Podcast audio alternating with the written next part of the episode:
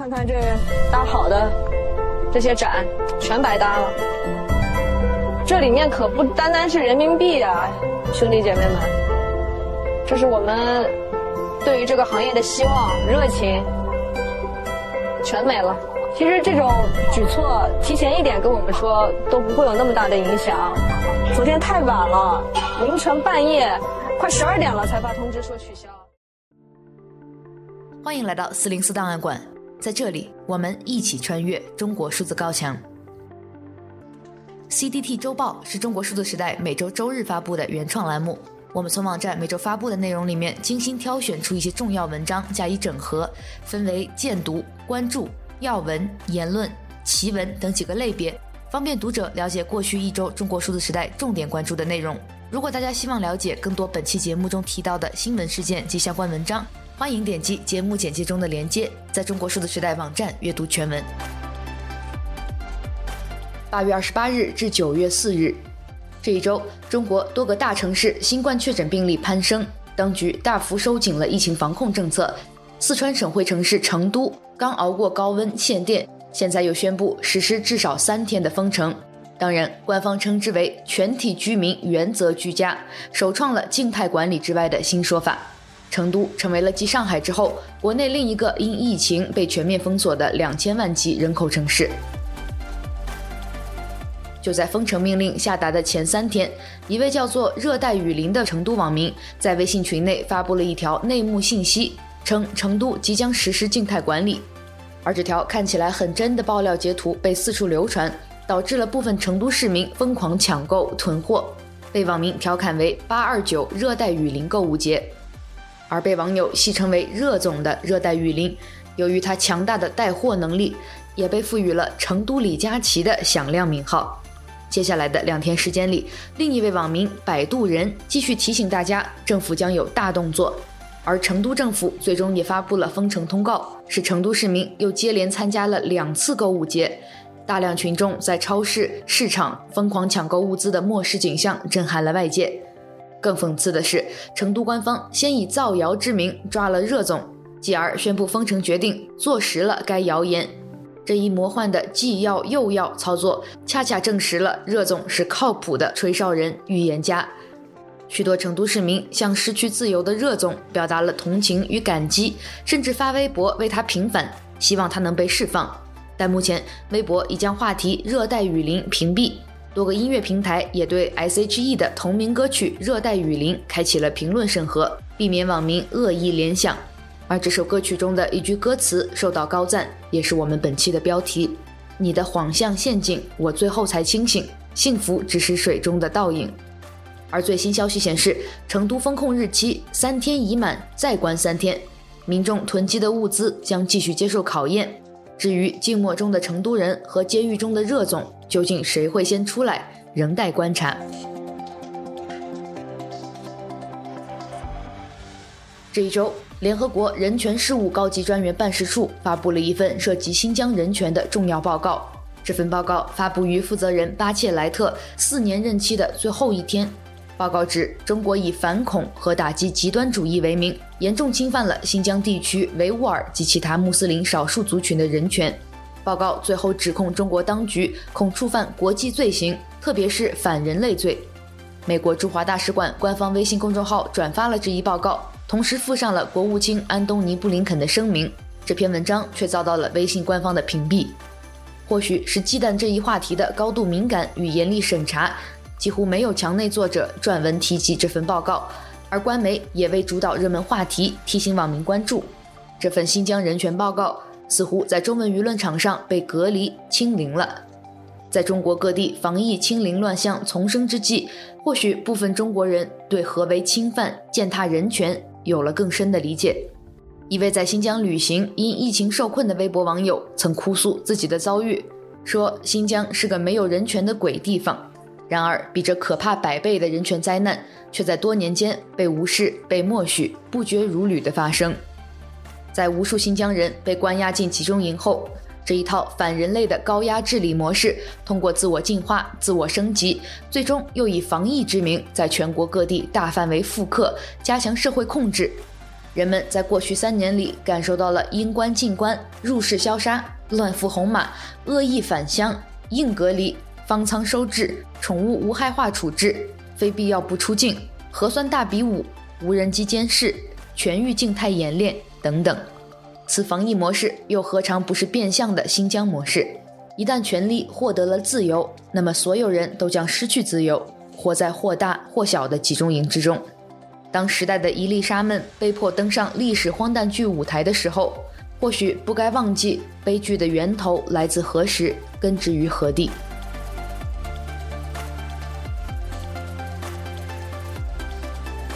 一周见读，CDT 报告会专题报道：联合国新疆人权报告的前世今生，中国当局能否洗白反人类罪？二零二二年八月三十一日。联合国人权事务高级专员办事处（简称人权高专办）发布了对中华人民共和国新疆维吾尔自治区人权关切问题的评估。该报告指，中国以反恐和打击极端主义为名，严重侵犯新疆地区维吾尔及其他穆斯林少数族群的人权。中国当局恐触犯国际罪行，特别是反人类罪。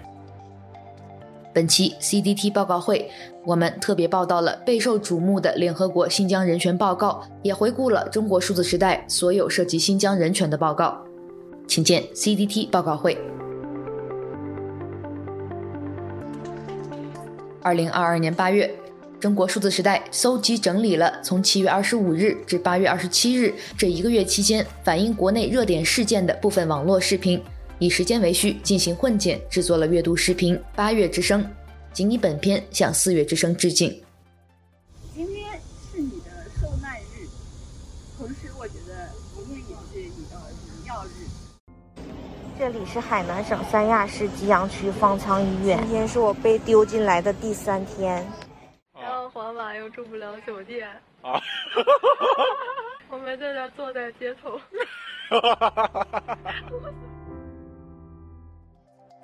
请见二零二二年八月 CDT 月度视频《八月之声》。八月的热词是闭关锁国。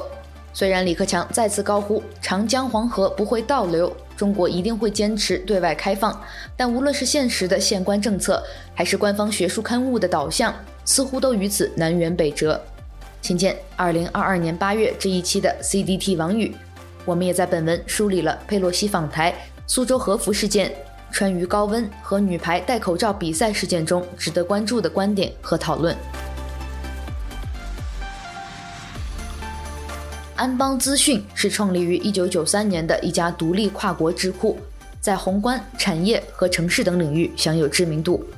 本周，安邦资讯发表了一篇文章《中国到了调整疫情防控政策的时候》。这篇文章得出的最终分析结论是。新冠疫情的致病危害已经大大降低，防止经济失速风险应该成为国内的头号任务。中国如果要在复杂的国际地缘政治与经济形势下趋利避害，就需要根据疫情的最新变化，科学调整疫情防控政策，以恢复经济为重，在常态化防控的时期逐步与世界接轨。这篇文章在发表一天后即被四零四。一周关注。八月二十九日，成都新冠疫情形势变得较为严峻。仅过去四天时间里，累计新增新冠感染者超四百五十例。官方开始逐步调高疫情防控等级，而坊间已有猜测，成都可能会宣布封城。当晚，一位名为“热带雨林”的网友发布了一条内幕消息，称成都或将实施部分区域的静态管理，地方和省之间的观点还存在一定分歧。由于该说法的确很像内部流出，令广大成都市民信以为真，请见相关文章。八月三十日，河北承德高新区发布公告，宣布将严厉惩处不配合流调人员，不配合流调者，三代以内旁系亲属不得参军、入党、考公。公众号“桃花潭李白”评论道：“这种政策就是逮着普通群众使劲儿欺负。”网民水月则评论道：“权力永远只对权力来源负责，人家的来源不在你，又何必在意你的感受呢？”请见相关文章。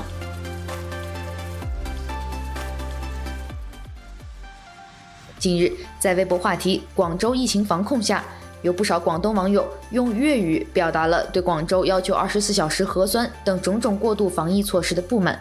或许是因为微博的内容审查系统难以识别粤语文字的拼写方式，许多用词辛辣的帖文目前仍然存活。但如果将相同内容用普通话写出来，则很有可能被系统屏蔽或人工删除。对此，有网友评论：“粤语文字是当代加密文字，岭南文化精髓。”还有网友表示，羡慕广东人可以用自己的语言自由表达对疫情防控的不满与愤怒，说每个地方都要保护好自己的语言，免得到时候想发声都被删了。请见网络民意，当代加密文字。微博网友使用粤语锐评广州疫情防控。八月二十三日，中国历史研究院课题组发表了一篇题目为《明清时期闭关锁国问题新探》一文，引起巨大争议。这份由正部级事业单位主办的国家社科基金资助的期刊，今年还发表过一篇题目为《义和团运动不应该被污名化》的文章，主张要结合主要矛盾和时代主题看待义和团运动。充分肯定其反帝爱国性质，颂扬其抵御外侮的伟大民族精神。本周至少有三篇讨论闭关锁国的文章已经被四零四。二零二二年八月二十八至九月二日，距离李文亮医生的去世已九百零三至九百零八天。在李文亮医生的微博评论区，每天都有成千上万的人写下日记。网民们在这里和李文亮医生一起分享和倾诉自己的生活与命运。本周，网友 Gilbert A 说：“李医生，成都封城了，出了个热带雨林，你说他究竟做错了什么呢？你又做错了什么呢？我们又做错了什么呢？”网友香草冰激凌蛋糕七四八三九说：“这片土地从来不缺李文亮，但更不缺把李文亮们诋毁、抓捕、关押、虐待、恐吓、弄死的人。”请见中国哭墙，只愿天堂无地址。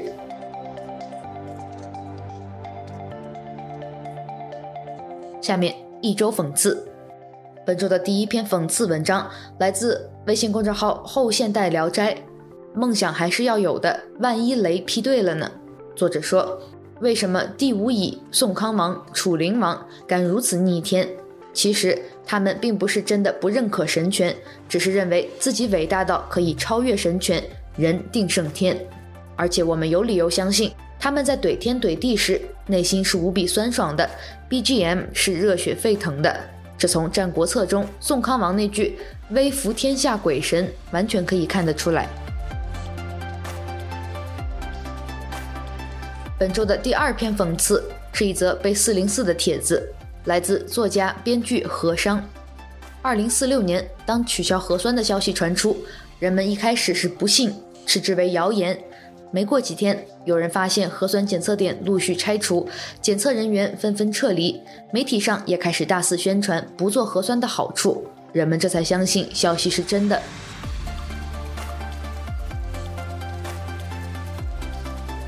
一周惊奇。八月二十七日。河南省三门峡市渑池县新冠肺炎疫情防控指挥部发布通告，决定自八月二十八日起，在渑池县主城区实行三天全域静态演练。请见一文观止。河南省三门峡市渑池县实行三天全域静态演练，非必要不外出。八月三十一日至九月三日，原定有六个展会将在深圳国际会展中心举办。包括第二十四届亚洲宠物展览会、亚洲门窗遮阳展、亚洲家具装饰展、亚洲 3D 打印增材制造展览会等等。然而，就在这一系列展会开幕的前一天晚上，各商户突然收到延期通知，导致差旅费、布展费、物资运送费及各种人力物力全都打了水漂。网传甚至有商家损失了几十上百万。这也是我们在本期播客开头听到的声音。请见来自网易号火锅局的文章。深圳一口气取消六个展会，商家损失惨重，为防风控连夜跑路。上海一家生产面包的企业巴黎贝甜，因疫情期间违法生产被罚款五十八点五万，却意外引发了网友对巴黎贝甜公司的声援。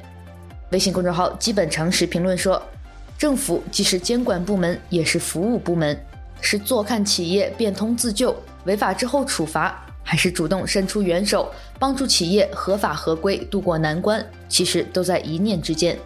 微信公众号王旭的王联想到今年一月西安市市场监督局处罚河马先生事件，他评论道：“西安和上海市政府很显然并不信任这些政府以外的力量，盲目自信于自己可以解决任何问题。”最终导致效率奇低，昏招连连。请见相关文章。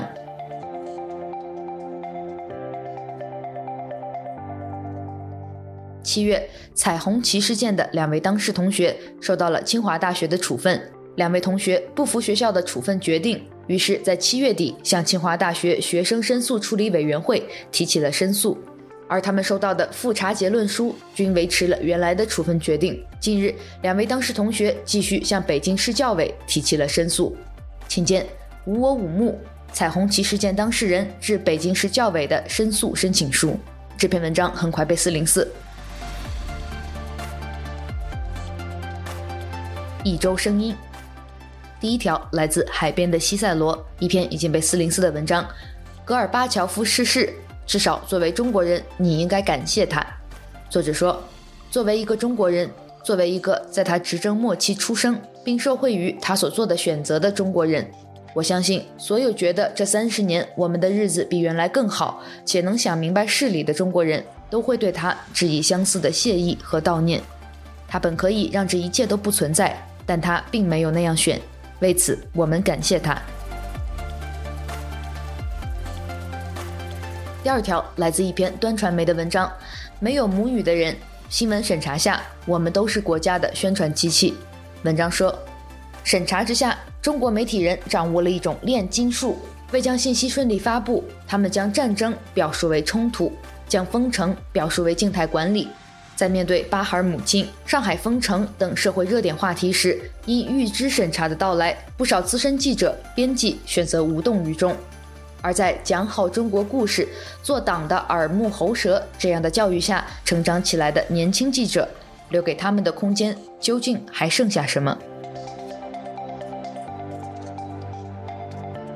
下面的第三条来自微信公众号“不主流讲话”，村镇银行事件该抓那五名乱付红码的公职人员了。作者说，河南村镇银行事件已经逮捕二百三十四人。如果还没抓那五名乱付红码的公职人员，这说不过去。除了涉及三项刑事罪行外，事件中是否存在贪腐行为，是受谁指使，也需要警方扩线深挖，向纵深推进。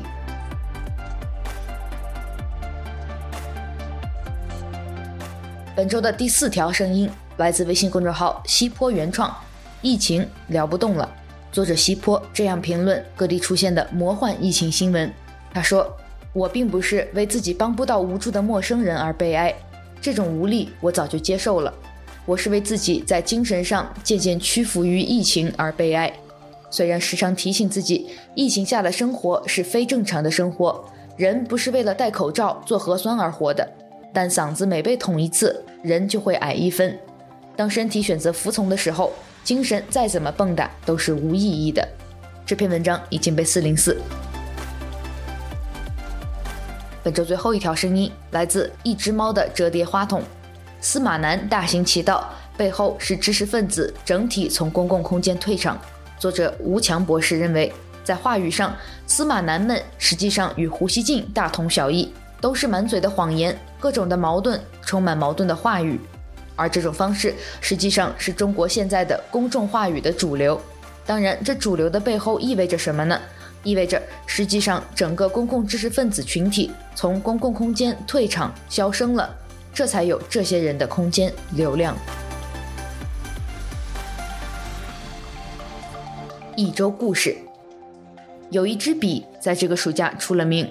海南一所高中，一个班级五十多名同学被老师发了一支点阵笔，笔头旁边的摄像头能捕捉特殊纸张上的笔记，将笔记实时传送。什么时候写，写了什么，老师都一清二楚。暑假作业必须用这支笔来写，发的时候是免费的，用坏了得赔偿七百九十九元。请见来自《冰点周刊》的文章：盯着孩子的笔尖，不如盯着老人的脚尖。下面这一篇故事来自网易文创旗下的看客 Insight。四十度高温下无处可逃的庄稼人。现代科技的发展极大地增强了人们抵御灾害的能力。汽车、高铁可以带你去任何想去的地方，你总能找到电、找到网，甚至拥有手机便拥有一切。但在城市生活以外，在网络上大家容易看到的叙事之外，许多难以解决的困境隐藏在乡村、县城那些更细微的角落。面对自然灾害，强烈的失控感依旧存在。最后一周视频。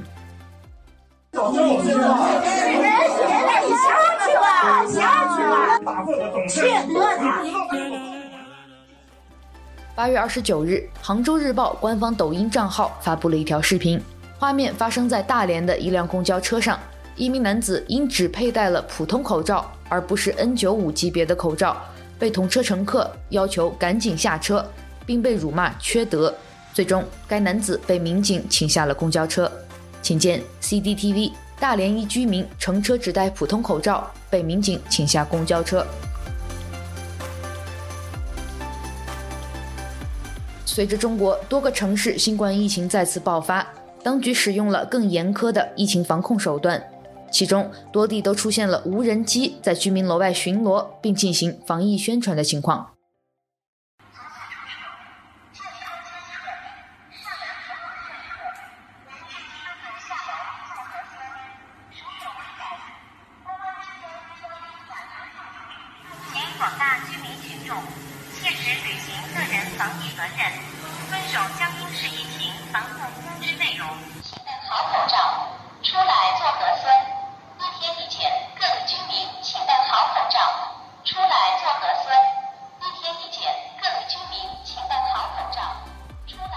以上就是本周 CDT 周报的内容。如果大家希望了解更多本期节目中提到的新闻事件及相关文章，欢迎点击节目简介中的链接，在中国数字时代网站阅读全文。